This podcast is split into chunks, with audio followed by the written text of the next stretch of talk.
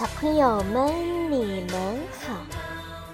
花花电台讲故事开始广播了。今天果妈讲的故事叫做《菲菲的小丑鱼》。学校化妆舞会的前一天，菲菲感到很失落。赛跑的前一天。他感到失落，因为他知道自己又要拿最后一名了。去尼特家的小动物派对前，他又感到失落，因为他最怕玩抢凳子的游戏了。这种感觉真是糟透了。化妆舞会的海星服准备好了，菲菲迫不及待地穿上它。把客厅想象成学校大礼堂，走来走去，练习表演。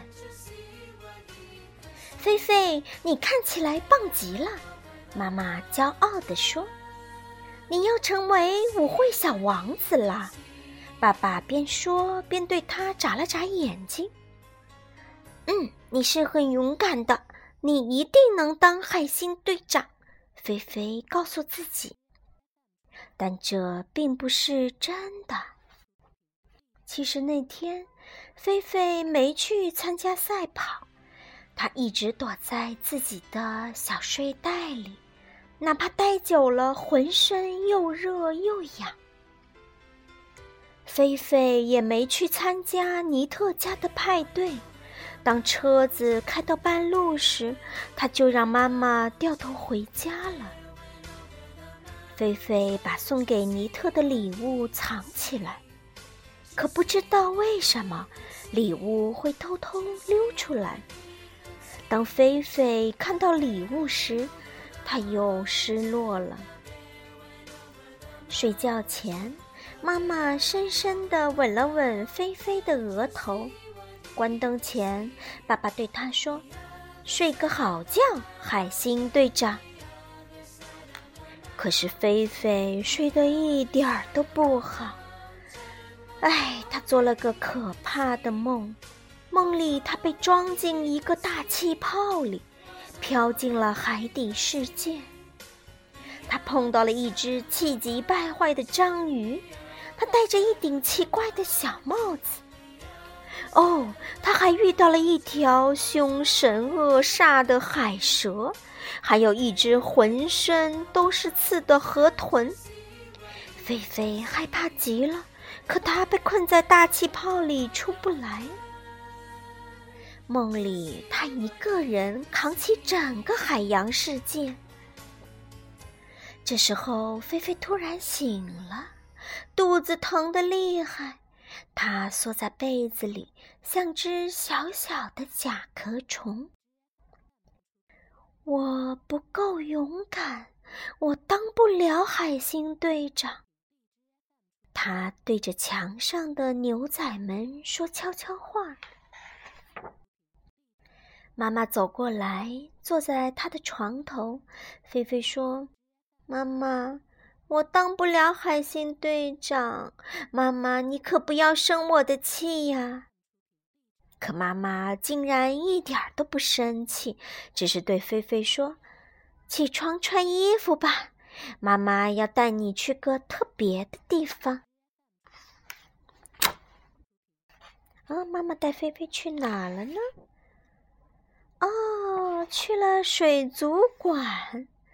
这个地方啊，美极了，到处都闪闪发光。有一条海底隧道，隧道的地面还会移动呢。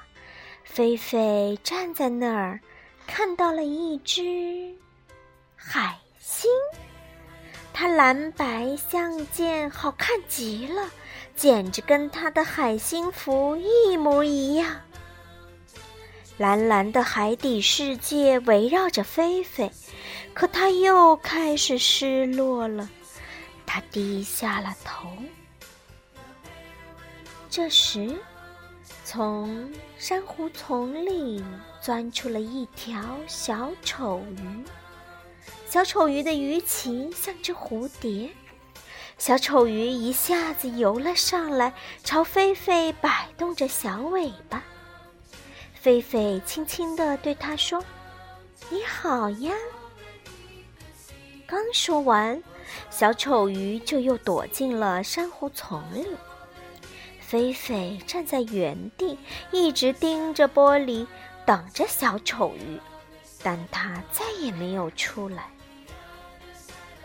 回家的路上，菲菲一直想着那条橙色的小丑鱼，她问妈妈。为什么它要躲着我呀？妈妈说：“因为小丑鱼就是这样的呀，有时候他们想要藏起来。”回到家的时候已经很晚了，爸爸放好洗澡水，等着帮菲菲洗澡。爸爸，我没有当上海星队长，但是这也没关系的，对吗？当然啦。睡觉前，菲菲对着墙上的牛仔们悄悄地说：“啊，明年的化妆舞会，我要当一条小丑鱼。